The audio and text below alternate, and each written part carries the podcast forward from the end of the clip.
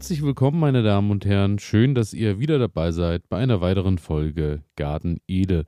Mein Name ist Elias und heute wollen wir erstmal mit den guten Dingen anfangen und nicht gleich wieder reingehen bei den Dingen, die alle vielleicht gerade nicht so laufen. Aber ich glaube, vielen von euch geht es ähnlich. Ähm, Im Moment sind so manche Sachen, die so ein bisschen quer liegen, wo ich mir auch noch nicht ganz so weiter zu helfen weiß. Aber äh, nun ja, wir kommen gleich dazu. Als erstes erstmal, was gut läuft im Moment. Wir müssen nicht gießen, denn äh, ja, der Regen hält uns kontinuierlich irgendwie weiter in äh, Beschäftigung, beziehungsweise vielleicht auch äh, mit weniger Beschäftigung, denn äh, ja, Gießen fällt somit weg. Und äh, es dürfte meines Erachtens nach ja ein paar Grad wärmer sein. So ein bisschen Sommer fehlt mir. Aber äh, die Pflanzen tut es gut und äh, so konnte ich heute die Chance auf jeden Fall auch nutzen und habe tatsächlich äh, den Abend genutzt, die erste Kartoffelsuppe anzusetzen. Das hier geht an alle Sportler, die nicht akzeptieren können, dass immer alles so bleibt, wie es ist. An alle, die nicht länger in Plastikklamotten Sport machen wollen, weil das unsere Erde mit Mikroplastik verschmutzt. Für euch macht wieder Sport jetzt Sportkleidung, die ganz ohne Polyester auskommt – Sie besteht aus Algen und Holzfasern und meistert alle Herausforderungen deines Trainings, ohne die Umwelt zu verschmutzen. Sport ist so positiv, dass er niemandem schaden sollte, schon gar nicht dem Planeten. Besuche deshalb jetzt vida-sport.de, vidar-sport.de und sichere dir dein natürliches Sportoutfit. Du wirst den Unterschied fühlen. Zu kochen und auch zu essen. Und ich muss sagen, äh, eine hervorragende Sache, denn äh, es war soweit, die Frühkartoffeln sind mittlerweile umgekippt, beziehungsweise das Grün war schon langsam nicht mehr zu sehen. Ich war da selbst da auch schon ein bisschen spät dran, denn eigentlich sagt man ja, die Kartoffeln sollen bereits geerntet werden wenn äh, das Grün dann wirklich umfällt, da äh, die Gefahr der Kraut- und Braunfäule, die sich dann auch auf die umliegenden Kartoffeln vielleicht noch macht oder vielleicht auch auf Tomaten und andere Pflanzen ist sehr hoch und daher sollen sie dann doch recht zügig geerntet werden. Bei mir war es jetzt so, dass schon kein Grün mehr zu sehen war und ich heute einfach mal den Versuch gewagt habe, nach der ganzen Trockenperiode und jetzt nach der Regenzeit, wie sehen die Kartoffeln eigentlich aus? Und ich muss sagen, ähm, ja, so vom, vom dem, was ich jetzt geerntet habe, von den ersten Meter oder vom ersten Meter, ist es so, dass ich denke, es ist ziemlich durchwachsen. Es ist so ähm, in den ersten, bei der ersten Pflanze oder bei der ersten Saatkartoffel war so kaum was zu holen, ähm, außer vielleicht ein paar Ameisen, die schon Löcher reingefressen haben, beziehungsweise auch eine Wühlmaus, nehme ich an, die schon mal ran an der Kartoffel gekaut hat. Daher, ähm, ja, war ich ein bisschen gespannt, was da noch auf mich zukommt. Aber siehe da, ein bisschen später, ein bisschen weiter gegraben, sah es dann doch schon besser aus. Und am Ende ist es tatsächlich so, dass es so ein mittelprächtiges Kartoffeljahr geben wird, denke ich. Denn so aus der Mitte heraus war schon auch äh, einiges zu holen an den, an den Pflanzen. Und daher denke ich, das läuft ganz gut.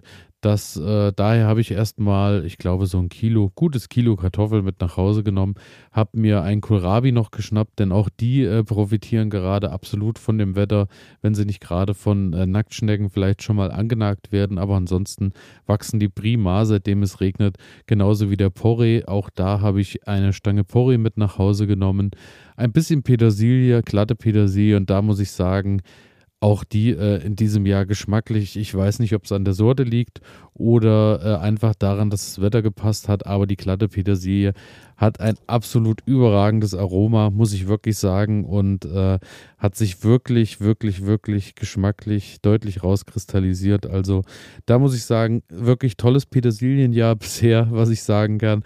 Und auch die Möhren haben sich ganz gut entwickelt.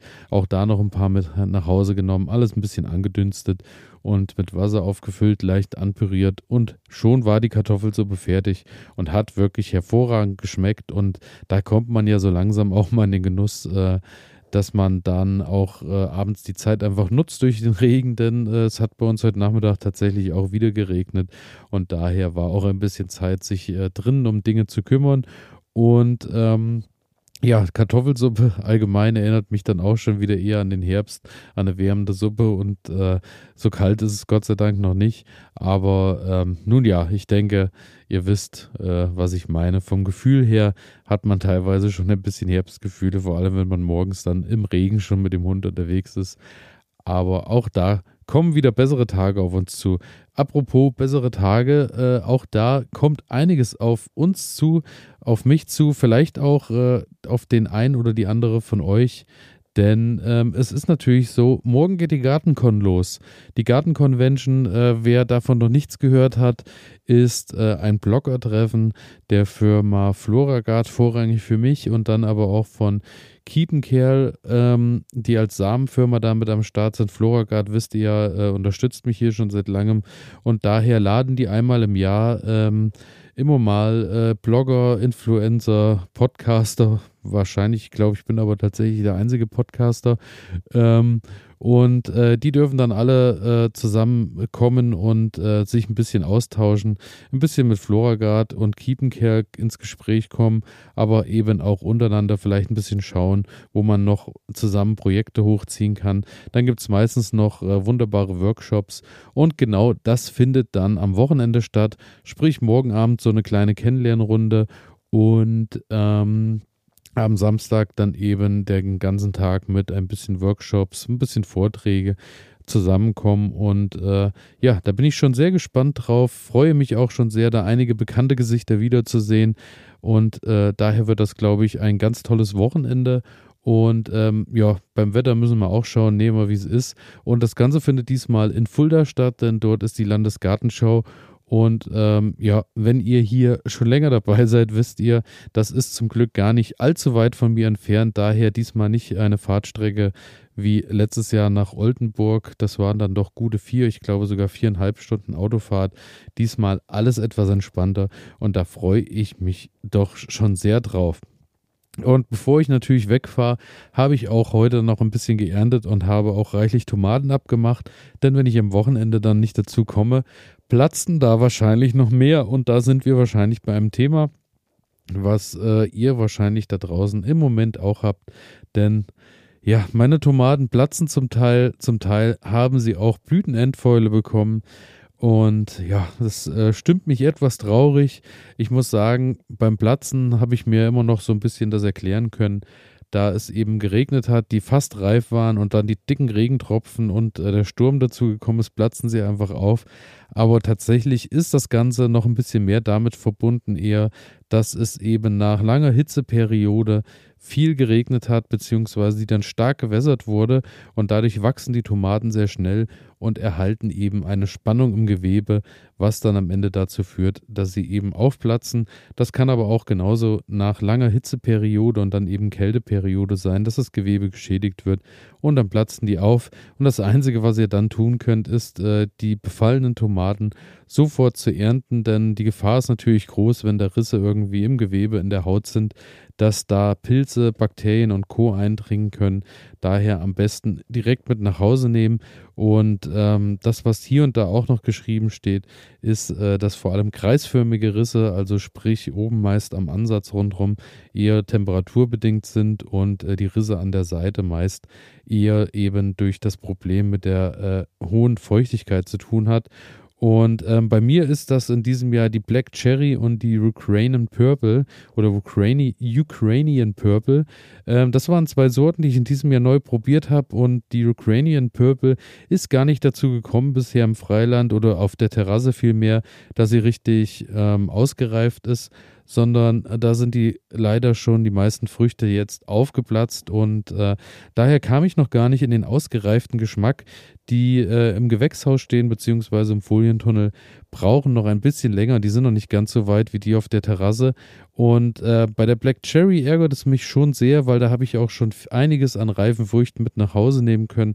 Und die Black Cherry hat bei uns zumindest zu Hause hohen Anklang gefunden und macht sich so ein bisschen zu einer vielleicht der äh, neuen Lieblingstomaten, die auch in den nächsten Jahren nicht fehlen darf. Wirklich eine tolle Sorte, aber platzt eben leider auch auf. Daher werde ich jetzt ein bisschen schauen. Äh, das, was ich auf jeden Fall da gelernt habe, ist, ich muss wahrscheinlich ausreichender gießen, wobei ich da auch an den heißen Tagen morgens und abends eigentlich dabei war und äh, war da wirklich sehr hinterher. Aber ich denke, der Wechsel ist jetzt in diesem Sommer auch schon extrem. Und äh, ja, daher werde ich alles abernten, was eben geht und was verbrauchbar ist, wird noch verbraucht. Und ansonsten freuen sich äh, natürlich in Maßen dann auch äh, Hühner und Co. über das, was eben so ähm, noch an Tomaten abfällt. Und ansonsten, apropos abfällt, abgefallen sind sie noch nicht, aber ähm, dann ist mir eine weitere Sache aufgefallen und zwar die Blütenendfäule, kennen viele von euch wahrscheinlich auch, ist ähm, meist so, dass gegenüber vom äh, Ansatz, wo eben die Tomate hängt, unten an der, am Boden, sage ich mal, am Fuße der Tomate, dort wo ehemals äh, die Blüte platziert war, ähm, werden die Tomaten dann meistens dunkel. Das Gewebe drückt sich ein bisschen nach innen, es entstehen kleine Flecken, irgendwann werden sie größer und dann werden sie dunkel und so färbt sich unten so ein schöner schwarzer Kreis an der Tomate ein und äh, das Gewebe ist dann eben kaputt. Ähm, Gute, das Gute daran ist, äh, die Tomate ist trotzdem noch genießbar. Man kann einfach das schwarze Stück wegschneiden und kann es essen, äh, kann die Tomate immer noch essen, die restliche Tomate und das schwarze Stück schmeißt man dann eben weg. Auch eher in den Hausmüll als auf den Kompost, denn man weiß natürlich nicht, welche Bakterien oder Pilze man sich da dann auch in den Kompost holt. Und dann ähm, kann man die noch essen, aber man muss natürlich sagen, äußerst ärgerlich ist vor allem bei eher größeren Tomaten. Ähm, so der Fall, dass die da befallen werden von und auch da ein großes Problem ist ausreichend Gießen, denn nach langen Trockenperioden wieder viel Regen. Ja, auch da sind wir wieder genau beim Thema. Habe auch da wahrscheinlich nicht ausreichend gegossen, denn die Ukrainian Purple ist auch da wirklich äh, irgendwie sehr allergisch drauf und hat darauf reagiert. Und auch die San Marzano und die San Marzano stehen ja in diesem Jahr draußen, haben sich prächtig entwickelt, standen schön äh, im Freiland, die ganze Zeit wirklich wunderbar warm gewesen, die ganze Zeit äh, schön gewachsen, ja, und äh, jetzt dauerhafter Regen hat eben auch da dazu geführt, dass da die Blütenendfäule gestartet ist und ähm, ja, es hängt wohl vor allem daran, dass ein Nährstoffmangel vorhanden ist und da dreht sich dann alles um das Calcium. Äh, und Calcium ist ein wesentlicher Bestandteil äh, bzw. Baustein der Zellwände und wenn der fe fehlt, brechen eben Zellwände zusammen und das betroffene Gewebe stirbt ab. Ist wohl auch häufig ein Fall, wenn zu viel Blattwerk an der Tomate ist und wenn äh, eben viel in die Blätter geht, aber wenig Kalzium in die Früchte. Daher muss man da mal ein bisschen schauen, dass man eben regelmäßig ausgeizt und auch beschneidet. Und da muss ich sagen, auch gerade bei den San Marzano habe ich das leider auch äh, weniger getan, denn die lasse ich eher so als Buschtomate immer wachsen, hat in den letzten Jahren eigentlich auch funktioniert. Und äh, aber in diesem Jahr scheint dann das Kalzium, was im Boden war, nicht ausgereicht zu haben oder hat eben die Pflanze nicht erreicht, da es so trocken war, konnten die Wurzeln wahrscheinlich das Kalzium auch nicht richtig binden oder aufnehmen. Und daher äh, hätte öfter Gießen wahrscheinlich gut getan. So ist es jetzt leider, dass da äh, doch einige Tomaten äh, betroffen sind. Und ähm, ja, Blütenendfäule ist eben zum Glück auch eine Erkrankung, die meist äh, nur in einzelne Tomaten geht und nicht in die ganze Pflanze bzw. die ganze Pflanze befällt. Daher ist da auch noch was zu retten.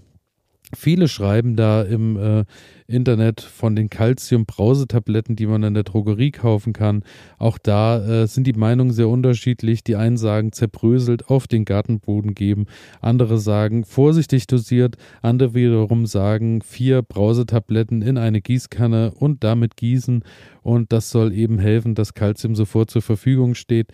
Daher erstmal meine große Frage an euch da draußen, gerne per Mail oder hier bei Spotify auch in die Kommentare oder euch meldet euch bei Instagram, was macht ihr gegen Blütenendfäule und was hat euch dabei wirklich auch geholfen, wo ihr sagt, diesen Tipp gebt ihr mir und an die Community weiter. Das würde mich sehr freuen, wenn da so ein bisschen was zustande kommt, dass wir uns gegenseitig da natürlich helfen können.